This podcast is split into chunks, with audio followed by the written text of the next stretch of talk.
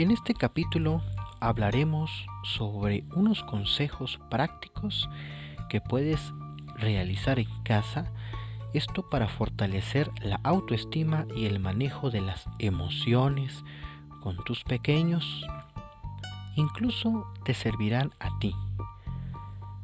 Empezaremos con el primer consejo, muy fácil y muy práctico. Se vale expresarse.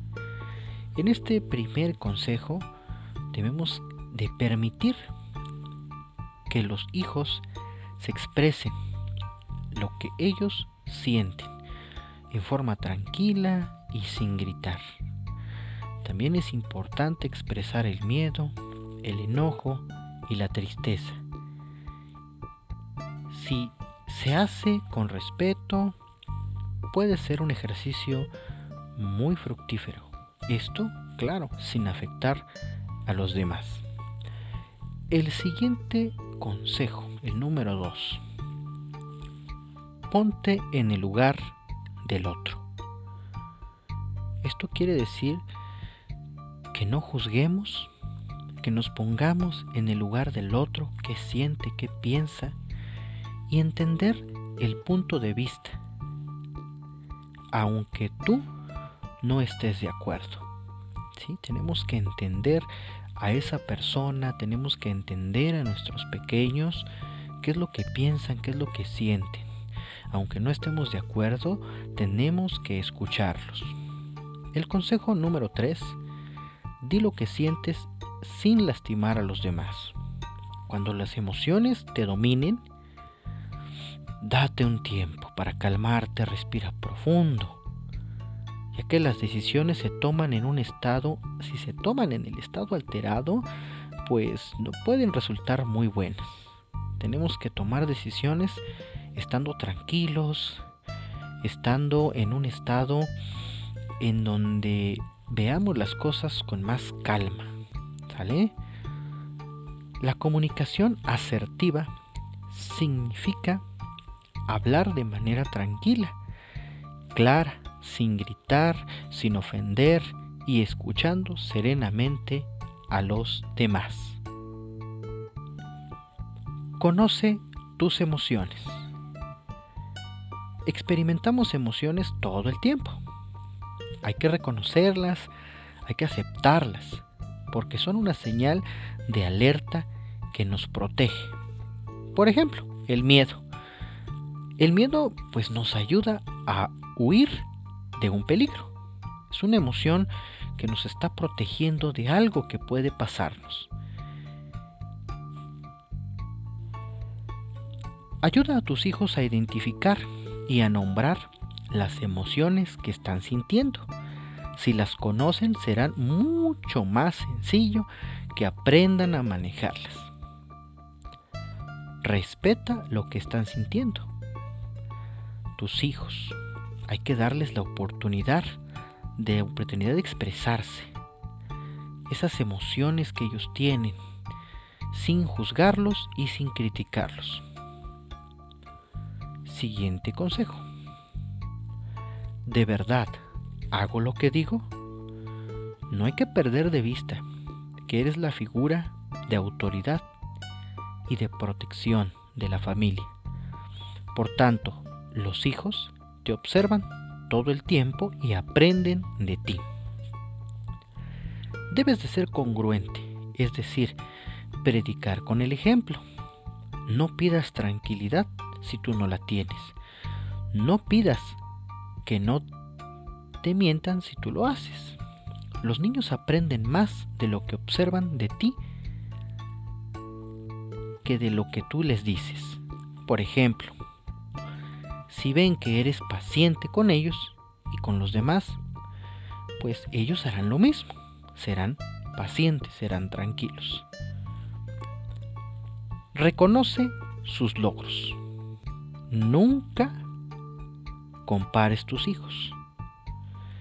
Cada uno tiene talentos diferentes.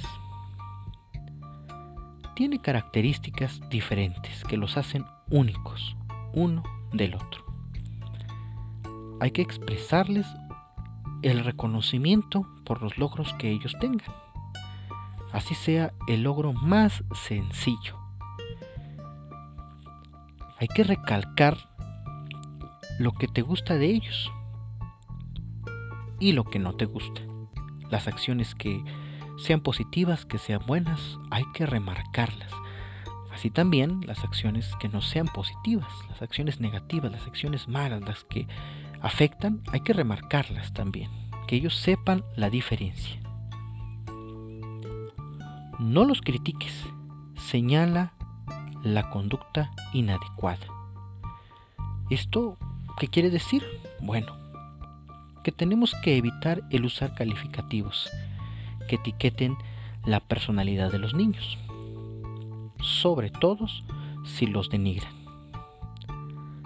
Diles de forma precisa y concreta qué conducta fue inadecuada y oriéntalos para que en la siguiente ocasión lo hagan mucho mejor. No les digas que son flojos, hazles notar que hoy no recogieron su ropa.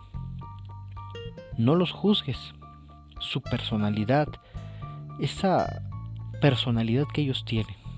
No hay que juzgar, solo comentarles pues la conducta inadecuada que ellos tuvieran. Acéptalos y ámalos sin condiciones. Ámalos simplemente por ser tus hijos, sin poner alguna otra condición. Abrázalos, acarícialos y protégelos. Ellos necesitan en todo momento tu respaldo y amor para sentirse muy seguros y fortalecidos.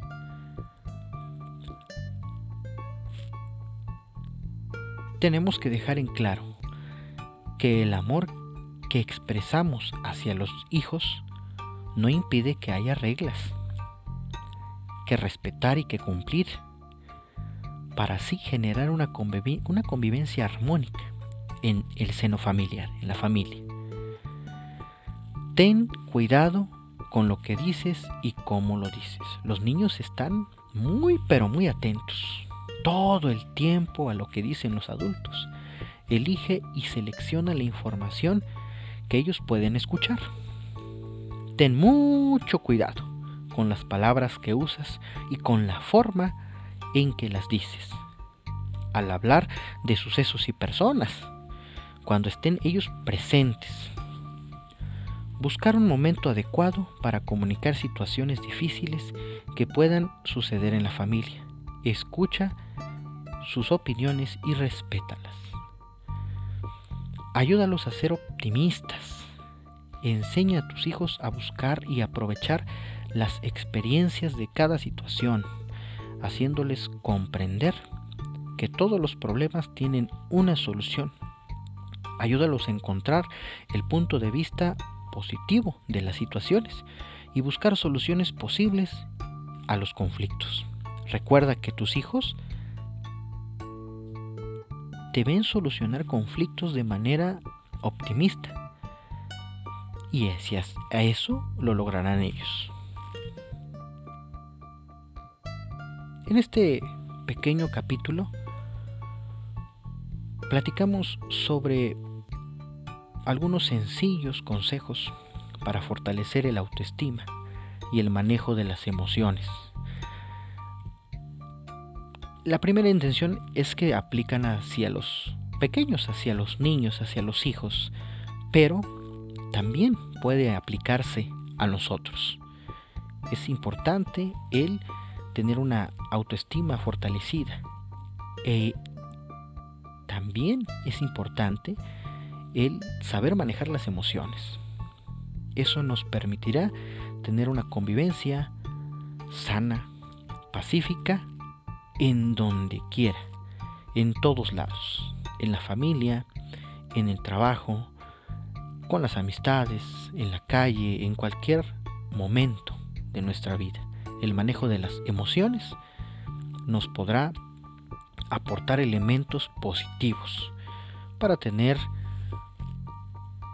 pues las relaciones personales, las relaciones familiares eh, más, más sanas. Este ha sido el capítulo de hoy. Espero que sea de mucha utilidad para todos.